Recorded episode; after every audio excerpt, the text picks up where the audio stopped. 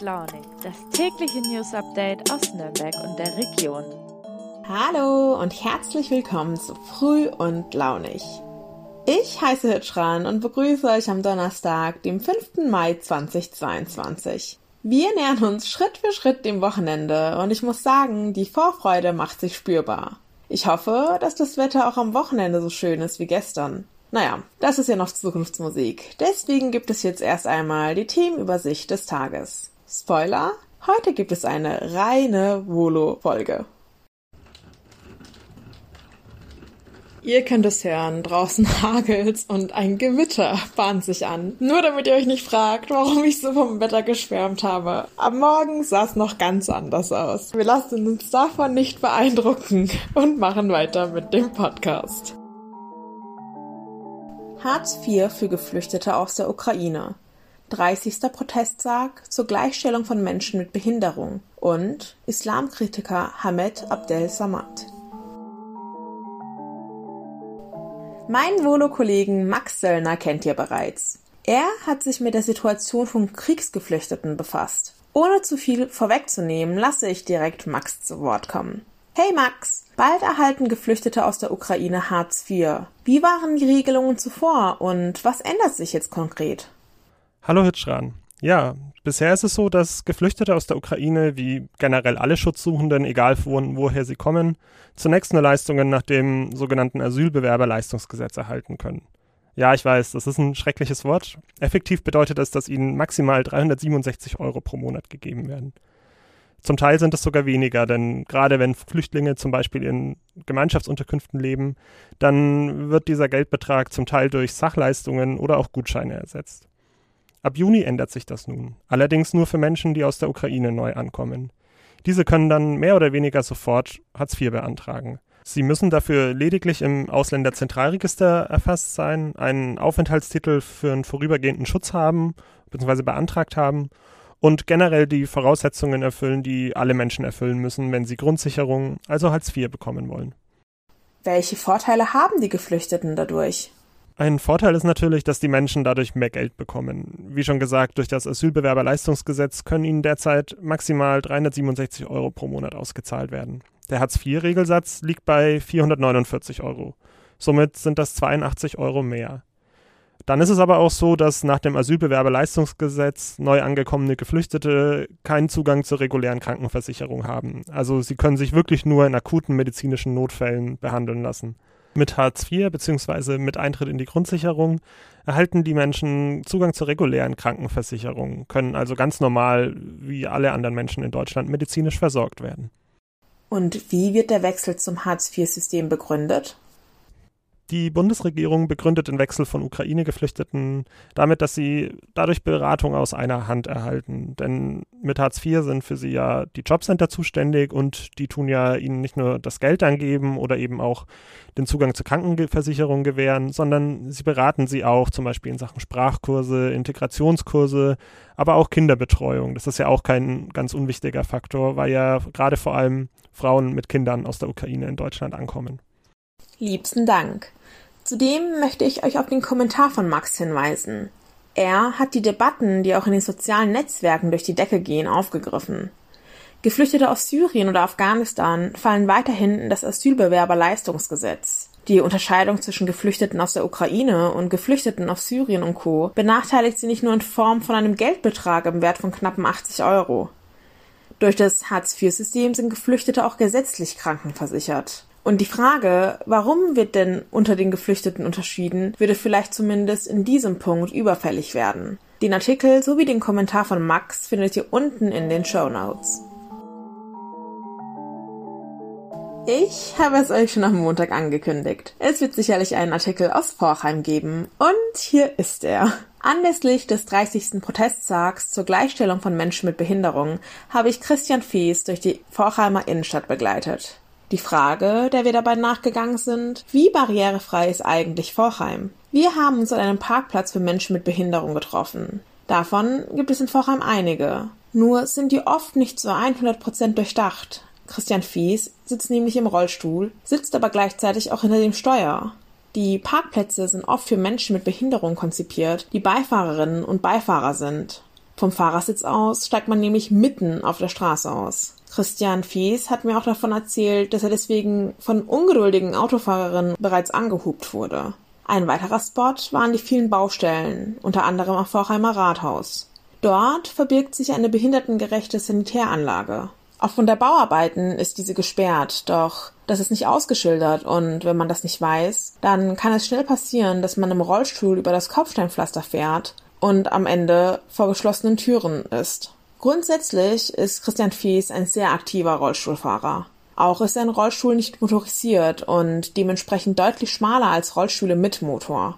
Das Kopfsteinpflaster macht ihm trotzdem zu schaffen. Er weicht auf die Gehwegplatten am Straßenrand aus. Ähm, doch diese werden auch von der Außenbeschulung der Gastronomie und auch Kleiderstangen des Einzelhandels genutzt. Ich konnte erkennen, mit was für einem Selbstverständnis Christian Fies um die einzelnen Stände Slalom fährt. Der leidenschaftliche Kellergänger hatte mir auch viele positiven Seiten der Stadt, wie zum Beispiel das aufgefüllte Kopfsteinpflaster am Paradeplatz gezeigt. Ein Augenmerk hatte er aber dennoch, und zwar die Sanitäranlagen auf den Kellern. Die behindertengerechten Toiletten waren versperrt von Laub und Wildwuchs. Die Barrieren sind in den Köpfen der Menschen, war eine Aussage von ihm, die auf nahezu jede Situation gepasst hat. Ich konnte einfach feststellen, wie zufrieden Christian Fies mit den Angeboten der Stadt ist. Jedoch passiert es im Alltag zu oft, dass Menschen ihre Mitmenschen mit Behinderung nicht berücksichtigen. Das Einrichten von behindertengerechten Flächen ist zwar ein wichtiger und richtiger Schritt, dass diese Plätze dann aber auch von den betroffenen Menschen genutzt werden können, ist genauso wichtig. Anlässlich dazu findet heute von 13 bis 17 Uhr in der Hauptstraße 67 eine Begegnung unter dem Motto Abbau von Barrieren der Stadt Vorheim statt. Es sind alle Menschen eingeladen und können sich ein Bild von der gegenwärtigen Situation machen und sich auch austauschen. Zudem findet von 14 bis 17 Uhr in den Räumen des neuen Katharinenspitals eine weitere Veranstaltung unter dem Motto Tempo machen für Inklusion, barrierefrei zum Ziel statt. Wenn ihr Lust habt, dann schaut doch mal vorbei. Eins möchte ich noch hinzufügen. Anlässe sind wichtig und nützlich, um auf bestimmte Themen hinzuweisen. Wichtig ist nur, dass wir nicht nur heute Rücksicht auf die gesellschaftlichen Probleme nehmen und diese thematisieren. Sie sind damit nicht abgehakt und wir dürfen uns nicht mit einem guten Gewissen belohnen. Probleme brauchen eine kontinuierliche Sichtbarkeit. Es geht mit einem ernsten Thema weiter. Meine Kollegin Vanessa Neuss, die ihr ebenfalls schon kennt, hat mit Hamed Abdel Samad, dem Autor des Buches Schlacht der Identitäten, ein Interview geführt. Hallo Vanessa. Abdel Samad ist eine umschrittene Persönlichkeit. Kannst du unseren Zuhörerinnen und Zuhörern erzählen, warum das so ist? Hi Hishran. Ja, also Hamid Abdel Samad ist ähm, sehr umstritten, weil er einer der schärfsten Islamkritiker im deutschsprachigen Raum ist. Und er hat auch eine sehr interessante Geschichte. Also als Jugendlicher war er selbst bei den Muslimbrüdern und äh, somit radikal.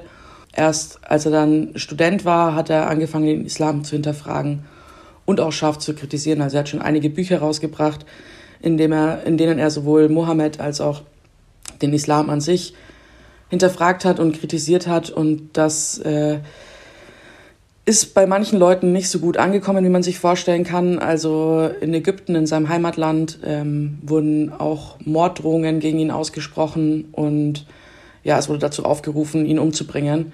Und deshalb lebt, äh, lebt er auch seit neun Jahren, also seit 2013 unter Polizeischutz. Also er kann nicht einfach überlegen, ja, ich gehe jetzt mal zum Bäcker, sondern er muss immer sein Leben vorplanen. Das hat er mir auch erzählt. Also er kann nicht spontan leben sondern muss immer planen und ähm, ja, er lebt praktisch in dauerhafter Gefahr.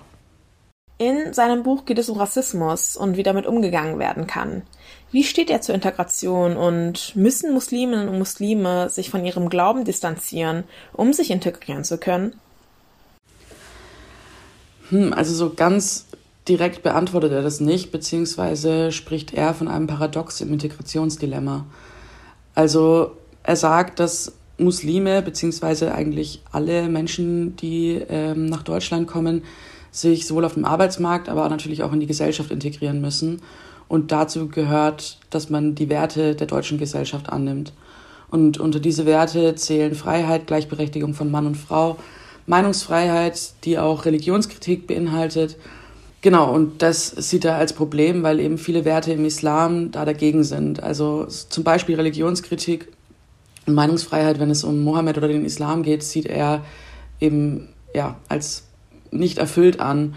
Und äh, auch wenn es darum geht, äh, über den eigenen Körper zu bestimmen, egal ob als Frau oder als Mann, äh, es ist auch eher problematisch. Er hat eine relativ genaue Vorstellung davon, wie es aber trotzdem funktionieren kann und sieht auch schon Fortschritte, also zum Beispiel, dass es keine körperlichen Strafen mehr gibt in vielen Ländern mit muslimischem Glauben. Aber ähm, er sieht vor allem ein großes Problem darin, dass äh, zum Beispiel Moscheen in Deutschland immer noch aus, äh, er sagt, Mutterorganisationen gelenkt wird, die halt in der Türkei, in Ägypten oder in Saudi-Arabien oder anderen Ländern sitzen. Äh, ich zitiere ihn mal. Wenn wir eine muslimisch-europäische Ideologie haben, die die Werte und die Aufklärung achtet und sie nicht als Antithese zu diesen Werten erklärt, wenn wir deutsche Imame haben, die auf Deutsch predigen und nicht über Dschihad, Hass und die Verachtung von Frauen oder die Huldigung von Erdogan und seiner Armee. Wenn wir das in Deutschland haben, dann ist der Islam mit Sicherheit Teil von Deutschland. Noch ist es aber nicht so. Und hat er dir auch Tipps genannt, wie man als betroffene Person mit Rassismus umgehen kann? Beziehungsweise, was erwartet uns eigentlich in seinem Buch? Also es ist ja nicht Abdel Samats erstes Buch. Er hat schon einige geschrieben und ihm ist immer wichtig, dass er vielschichtig an ein Thema rangeht, gerade an so komplexe Themen. Und in seinem jetzigen Buch Schlacht der Identitäten mit dem Untertitel 20 Thesen zum Rassismus und wie wir ihm die Macht nehmen, versucht er eben auch äh, auf drei verschiedenen Ebenen an das Thema ranzugehen. Einmal historisch und es einfach in den geschichtlichen Kontext ähm, einzuordnen, dann auf politisch-soziologischer Ebene und zuletzt noch auf persönlicherer Ebene, also auch mit Erfahrungsberichten zu arbeiten und ähm, praktisch auch zu teilen, was er selbst erlebt hat, weil er, wie er selbst auch sagt, eben eine Person ist, die selbst Rassist war in jungen Jahren und ähm, mittlerweile sich gegen Rassismus einsetzt, was natürlich eine sehr spannende Funktion ist. Und ähm, generell sagt er, dass beim Thema Rassismus, dass es gut ist, dass das Thema Rassismus in die Mitte der Gesellschaft gekommen ist, dass man viel darüber redet. Er selbst sagt, er glaubt, dass äh, das Problem des Rassismus nicht mehr so groß ist wie früher, dass nur mehr darüber gesprochen wird und dass das auch wichtig ist, aber dass dieser Diskurs offen geführt werden sollte, ohne verhärtete hm, Fronten, was natürlich nicht einfach ist, das ist ihm auch bewusst. Aber ja, also dass dieser Diskurs vielschichtig geführt wird, dass versucht wird, ähm, diesen Diskurs so wenig wie möglich emotional zu führen, sondern eben sachlich. Und das ist eigentlich auch sein Tipp, wie betroffene Personen mit Rassismus umgehen sollten, dass man eben versucht, ähm, das irgendwie ja nicht emotional zu klären, sondern sachlich und ja genau so versucht den Weg daraus zu finden. Ich kann das Buch sehr empfehlen. Äh, er ist übrigens auch am 10. Mai in Nürnberg für eine Lesung. Also wer da Lust hat vorbeizuschauen, äh, kann das gerne tun. Das Interview erscheint in den nächsten Tagen, also da auch gerne mal reinlesen. Liebsten Dank, Vanessa drei ernste und relevante Themen, denen ich sehr gerne etwas Raum im Podcast gegeben habe. Damit komme ich zum Ende der heutigen Folge. Wir hören uns morgen wieder. Macht's gut. Servus.